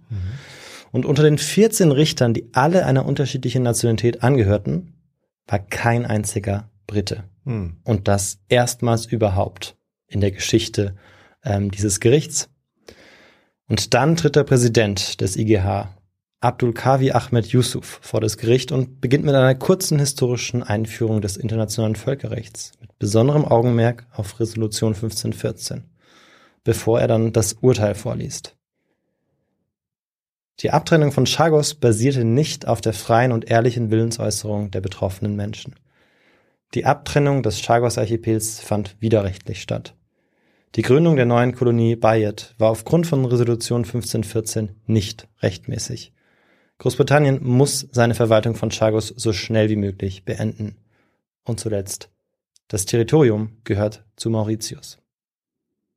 Dann macht er eine kurze Pause und sagt auch weiter, die Wiederansiedlung mauritischer Staatsbürger, Chagosianer eingeschlossen, ist eine Angelegenheit, die den Schutz der Menschenrechte betrifft und mit der sich die Generalversammlung beschäftigen muss. Das also war das Urteil natürlich ein Riesenerfolg für die mhm. Chagosianer und für Lisby Elysee und auch für Philipp Sands und für alle, die dort mitgeholfen hatten. Das waren ja nicht nur, war nicht nur er, das kommt jetzt in der, in dieser Geschichte so raus. Ähm, er hat das schon auch mit federführend gemacht, aber da sind ganz viele mitbeteiligt, ja auch der Neffe von, von äh, ja, ja. Madame Elysee. Aber jetzt war es wirklich entschieden und ähm, ja, die Chagosianer hatten gewonnen. 2019 sollten die Briten dann den Indischen Ozean verlassen. Aber Großbritannien ignorierte das Rechtsgutachten. Erneut. Und äh, erneut wurde das internationale Völkerrecht damit mit Füßen getreten. Hm. Theresa May stellte im April klar, dass Bayard erst abgegeben werden würde, wenn es nicht mehr für Verteidigungszwecke gebraucht wird. Das führte aber dann dazu, dass nicht nur die Anwälte der Chagosianer, sondern die Afrikanische Union, ja fast jede Nation jetzt äh, bei den Vereinten Nationen, Großbritannien unter Druck setzte. Denn hier ähm, im Prinzip weiter völkerrechtswidrig zu agieren, das war dann nicht mehr hinzunehmen. Dann im November 2022 verkündet die britische Regierung dann endlich den von Chagos lang ersehnten Kurswechsel. Sie willigen darüber ein, die Souveränität des Chagos-Archipels zu verhandeln. Immerhin. Und mhm. seither, seit November 2022, beziehungsweise seit dem letzten Jahr, ist es so, dass ähm, Lisby und alle Chagosianer auch ähm, die Insel besuchen können und das erstmals ohne britische Eskorte. Hm. Aber bis die chagosianische Bevölkerung wieder in Gänze in die Heimat zurück kann, das wird wohl noch dauern. Mauritius und Großbritannien müssen vorher erst Fragen über Entschädigung, konkrete Grenzen des Seegebiets, vor allem gegenüber den Seychellen auch, und die mögliche Erhaltung der Militärbasis diskutieren. Laut Beschluss des IGH sollten diese Fragen ja eigentlich bereits Ende 2019 fertig diskutiert worden sein. Aber bis heute ist keine uneingeschränkte Rückkehr der Chagosianerinnen und Chagosianer möglich. Mhm. Auch wenn auf den Weltkarten der Vereinten Nationen Chagos längst mauritisch ist. Lisby Edisee lebt heute immer noch in Port Louis, doch wie in ihrer Erklärung, ihrer Rede vor der Generalversammlung der Vereinten Nationen bleibt auch noch in diesem Moment im Hier und Jetzt nur eins ihr größter Wunsch, die Rückkehr auf die Insel, auf der sie geboren wurde, an den Ort, wo ihre Großeltern begraben sind. Und äh, ja, hier ist die Geschichte zu Ende. Und in diesem Zusammenhang, ich wollte das jetzt nicht unterbrechen, das Ende, ich haben auch wir auch die dritte Frage. Ja, das ist mir ähm, auch aufgefallen. Aufgelesen. Und ähm, damit, damit hast du in dieser heutigen Folge alle Fragen richtig beantwortet, oder? Ja, das ist doch schön. Ich habe auch alle geraten, aber ähm, will mich nicht beschweren, da habe ich ja ähm, Glück gehabt. Und ich habe es äh, auch leider war das dann meine Vorahnung, die richtig war, dass tatsächlich Großbritannien sich damit sehr lange Zeit lässt, mhm. dass sie sich aber auch ein, gegen ein direktes, ein klares Urteil des äh, Gerichtshofs stellen, erstmal zumindest einige Zeit mhm. lang. Das hätte ich nicht erwartet, dass sie das wirklich einfach ignorieren. Ja. Ist schon heftig. Das ist ja also ne, der, der höchste Gerichtshof, den da jemand anrufen kann. Mhm. das wird ignoriert. Ähm, aber dann äh, haben wir diese Folge ja beendet, also vielen Dank und sind damit absolut in der Gegenwart. Wir sind quasi sogar in mhm. der Zukunft angekommen. Ja. Das kann sich ja jetzt vielleicht in einigen Jahren entscheiden. Ich wollte auch noch mal fragen, wie alt denn Madame oder ja die Frau Elysée ist, noch ja. zur Erinnerung. Genau, also sie ähm, war 20 Jahre alt, als sie vertrieben worden mhm. ist und ähm, ist jetzt Ende 60, vielleicht ja. jetzt Anfang 70. Sie war etwa 65, als sie ähm, ja vor dem, als sie das Video aufgenommen hat. Zu diesem okay. Zeitpunkt hat sie auch schon nicht mehr gearbeitet. Vorher hat sie eigentlich bis, ähm, ja, bis sie dann in Rente gegangen ist, als Haushälterin auch gearbeitet. Das hat sie auch vorher schon seit ihrem 15. Lebensjahr mhm. gemacht.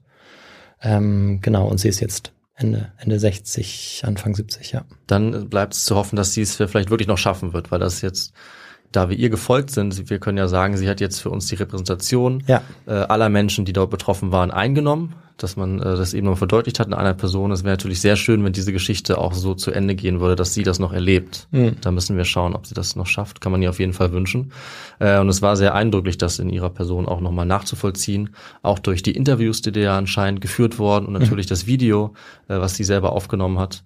Äh, Und ja, damit war es eine unserer bisher relativ seltenen Folgen, auch aus der Zeitgeschichte. Mhm. Ja, vor wenigen Jahrzehnten, mal mehr, mal weniger äh, Jahre sind vergangen. Äh, und durch die gesamten geopolitischen Verstrickungen, an denen ja letzten Endes so viele Staaten, auch die sta mächtigsten Staaten der Welt, ähm, involviert waren, haben wir gemerkt, wie wahnsinnig komplex das ist und wie viele Menschen es äh, betrifft, auch wenn es jetzt einige tausend sind, aber wie viele andere dort involviert sind und sich auch angesprochen fühlen, über deren Schicksal auch verhandelt wird, äh, wenn es auch darum geht, ob es hier um einen Präzedenzfall oder so geht. Also was da alles mit reinspielt und wie viele Leute aus unterschiedlichen Gründen darüber entscheiden können, was so einer Gruppe passiert äh, und wie ja wie ungerecht aus heutiger Sicht, denke ich, als klar aus unserer Sicht das sein kann, wie wenig die Leute dagegen tun können, das ist hier ziemlich klar geworden. Ja. Damit ist es irgendwie, ja, zum Glück eine Geschichte mit Happy End, Hm. aber auch eine sehr bittere Geschichte, weil sich das Ganze viele Jahrzehnte zieht und weil sicherlich diese Menschen auch stellvertretend stehen für andere, die noch keine Gerechtigkeit erfahren haben, muss man, denke ich, auch sagen. Äh, aber ich äh, konnte diesen, ja, fast so Wake-up-Call, aber diese Information, da was zu lernen, konnte ich sehr gut gebrauchen. Ähm, ich, ich, hatte, ich kannte das ja noch nicht. Es war sehr spannend und ich äh, hoffe, ich kann das jetzt weiter verfolgen und werde gucken, ob ich das in den Schlagzeilen lese, dass sich da vielleicht mal was tut, hoffentlich in den nächsten Jahren. Ja, also da gibt es immer wieder einiges, eben vor allem jetzt zuletzt im November 2022 und auch Top ähm, aktuell. Videos genau, wie eben die Chagosianer erstmal ohne britische Eskorte jetzt die Inseln betreten, Mhm. das Ganze feiern. Ähm, ja, und ähm, natürlich gibt es eben vor allem auch das Video von ähm, Lisby Elisees Ja. Rede oder Aufnahme eben dann auch zu sehen. Ja, sehr, sehr Ja. spannend. Und ähm, du meintest ja, glaube ich, hast du schon angedeutet, dass ähm, man auch einige sehr gute Bücher dazu lesen kann, was das Thema zu Recht ja dann auch nochmal bekannt macht. Und ich glaube, ich hatte das Gefühl, dass ein gewisser Anwalt wahrscheinlich auch selber was veröffentlicht hat, weil du hast ja von Interviews gesprochen. Absolut. Also kann man das aus seiner Sicht auch nachvollziehen. Ja, genau. Es geht hierbei um äh, Philip Sands tatsächlich. Ja. Er hat eigentlich das einschlägige Werk dazu veröffentlicht. Ähm, die letzte Kolonie, Verbrechen gegen die Menschlichkeit im Indischen Ozean. Er greift auf die äh, vielen Dokumente zurück, die auch öffentlich zugänglich sind. Äh, die ganzen Gerichtsbeschlüsse der Vereinten Nationen sind auch öffentlich zugänglich. Und ja, also dieses Buch ist wirklich sehr zu empfehlen für jeder Frau, jeder Mann, ähm, der oder die sich damit auseinandersetzen möchte. Und ja, also ähm, es ist so, dass er selbst kein Historiker ist. Mhm. Also er ist, er ist Journalist und wie gesagt, äh, vielleicht auch noch Politologe, das könnte man schon auch sagen, und Völkerrechtler. Aber seine Recherchen und seine Interviews sind ähm, sehr gut dokumentiert und dadurch, dass es, dass es in der Zeitgeschichte stattfindet, Ja, können wir da die Quellen auch besser noch nachprüfen. Mhm. Ähm, aber wir müssen uns auch größtenteils äh, in dieser Folge auf ähm, sein Urteil verlassen. Mhm. Und es ist auch so, dass er dann häufiger noch kritischer wird den Briten gegenüber. Und ich habe das dann auch teilweise weggelassen, damit es nicht zu wertend wird. Das ist gut, ja.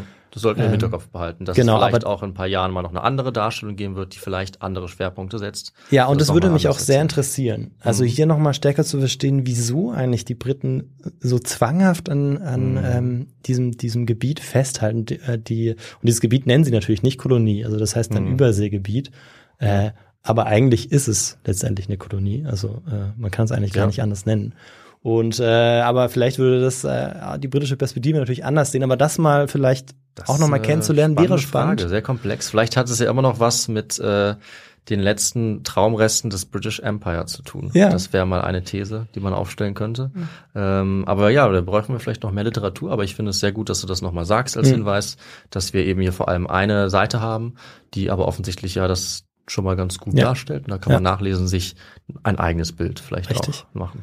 Und ja, also das Video würde ich äh, noch auch noch verlinken Ja. in der Folgenbeschreibung. Und es gibt auch noch ein Interview, das in Heidelberg mit Philipp Sands geführt worden ist, äh, vom DAI auf Englisch, wo er diese ganze Geschichte eigentlich auch nochmal selbst erzählt. Mhm. Und das ist spannend, wenn man ihn, ähm, finde ich, reden hört. Also er kann das auch ganz lebendig rüberbringen. Man merkt einfach, dass er wirklich dabei war. Und auch das werde ich verlinken. Da kann man sich das auch nochmal anschauen. Na super. Das muss ich mir jetzt angucken. Das möchte ich jetzt schon auch noch wissen. Also wie die Protagonistin und der Protagonist dieser Geschichte, wie die das selber Ja. erzählen. Das ist jetzt eigentlich gerade das, was noch fehlt. Hm. Dann kann man direkt unter unserer Folge draufklicken. Super, dann ähm, soll ich einfach jetzt mir selber das Wort Ach äh, so, geben, Victor? ja, ja, habe ich in dem Fall ganz Wenn ich vergessen. schon mal dabei bin. Aber David, leg los und vergiss die eine wichtige Sache nicht. Habe ich mir quasi auf die Hand geschrieben, keine Sorge. Ich fange einfach damit an. Ich habe es am Anfang ja schon angekündigt. Äh, Wenn ihr diese Folge hört, dann könnt ihr genau jetzt äh, zum Zeitpunkt der Veröffentlichung auch unsere Quiz-Folge euch schon mal äh, anschauen. Ihr könnt die Quiz-Folgen schon mal starten, die schon mal lösen und in fünf Tagen da werdet ihr dann äh, unsere Folge hören können. Also unsere insgesamt vierte Folge Quiz to Go mit Victor, mit mir, mit Chiara. Und dann könnt ihr schauen, wie wir uns den neuesten kniffligen Fragen stellen, die Chiara für uns rausgesucht hat. Und noch besser, wenn ihr mitmacht, egal wie viel ihr richtig habt, nur wenn ihr mitmacht, dann könnt ihr auch was gewinnen. Und zwar sind das zwei Bücher, die netterweise die WBG, die Wissenschaftliche Buchgesellschaft, äh, für uns verlost, uns Mhm. unterstützt. Das ist einmal Als der Mensch die Kunst erfand von Conrad und Kind und einmal das Buch Wikinger von Haywood. Diese beiden Bücher, also eins davon jeweils, könnt ihr gewinnen. Einfach mitmachen und äh, ja, sagt uns gerne, was ihr davon haltet. Und das könnt ihr in fünf Tagen hören. Ja, und wenn euch diese Folge und natürlich auch alle anderen Folgen inklusive Quizfolgen gefallen haben, dann könnt ihr uns auch gerne unterstützen und uns gerne kontaktieren und uns so ein Feedback geben zum Beispiel. Das geht über unsere Feedback-Adresse kontakt.histogo.de oder über unsere Webseite histogo.de, über unser Kontaktformular. Wir freuen uns auch, wenn ihr kommentiert äh, bei Spotify beispielsweise, bei Apple Podcasts oder bei YouTube. Da könnt ihr uns äh, auch gerne bewerten. Das äh, hilft uns und erhöht auch unsere Sichtbarkeit natürlich. Äh, ihr könnt uns ansonsten Tipps schreiben, Vorschläge, äh, die immer wieder eintreffen, von denen ich bald auch einen umsetzen werde. So viel kann ich schon mal verraten. Ich freue mich schon. Vielleicht erkenne ich den, äh, die Folge oder das Thema dann, Das wenn ich es höre. gut sein, denn da werde ich was umsetzen, was wir ähm, in letzter Zeit ein paar Mal bekommen haben, Hm. zum Beispiel. Und dann könnt ihr uns aber sehr gerne auch äh, finanziell unterstützen. Das geht äh, durch eine Überweisung per PayPal oder Banküberweisung oder durch einen Kauf unserer Merchandise-Produkte wie Tassen und T-Shirts. Und da müssen wir auch sagen, vielen Dank an alle, die das gemacht haben und die uns dabei helfen, den Podcast auch weiter am Laufen zu halten. Äh, und dann würde ich sagen, ähm, schreibt uns gerne überall, wo ihr wollt. Wir antworten, wir lesen das, es motiviert uns immer sehr, egal ob es Instagram ist, YouTube, äh, unsere Mail. Das ist super und äh, damit bleiben wir weiter dabei. Und damit hören wir uns dann in fünf Tagen und in zehn Tagen nochmal. Also jede Menge ähm, His2Go bzw. Quiz2Go-Content. Und Victor, bei uns ist ein bisschen der Running Gag, dass ich immer ein Thema von mir ankündige und dann was ganz anderes mache. das stimmt Das würde ich jetzt auch gerne wieder machen. Ich habe nämlich vor, ähm, relativ weit zurückzugehen wieder in der nächsten Folge. Ah, ich dachte aber, Antike. das hast du tatsächlich vor. Das habe ich tatsächlich vor, aber mal schauen, ob ich es auch wirklich mache. Das hatte ich ja schon oft vor. Aber das ist mein Plan, dass ich uns da wieder äh, weit zurück entführe in der Zeit. Hm, hoffentlich in die Antike. Schauen wir mal. Äh, lass dich überraschen. Ja, ich freue mich so oder so. Dann hören wir uns in fünf und in zehn Tagen wieder. Bis dahin, bleibt gesund und munter. Bis bald. Ciao. Tschüss.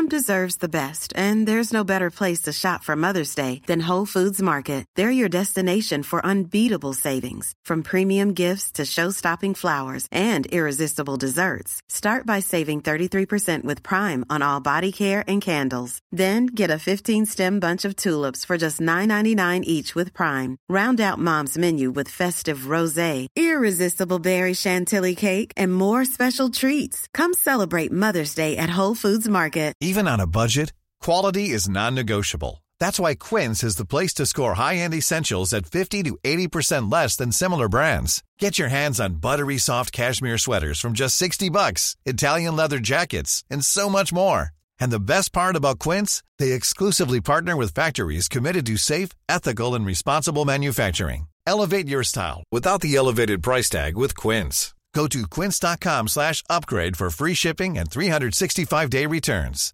Even when we're on a budget, we still deserve nice things. Quince is a place to scoop up stunning high-end goods for 50 to 80% less than similar brands. They have buttery soft cashmere sweaters starting at $50, luxurious Italian leather bags, and so much more. Plus, Quince only works with factories that use safe, ethical, and responsible manufacturing. Get the high-end goods you'll love without the high price tag with Quince. Go to quince.com slash style for free shipping and 365 day returns.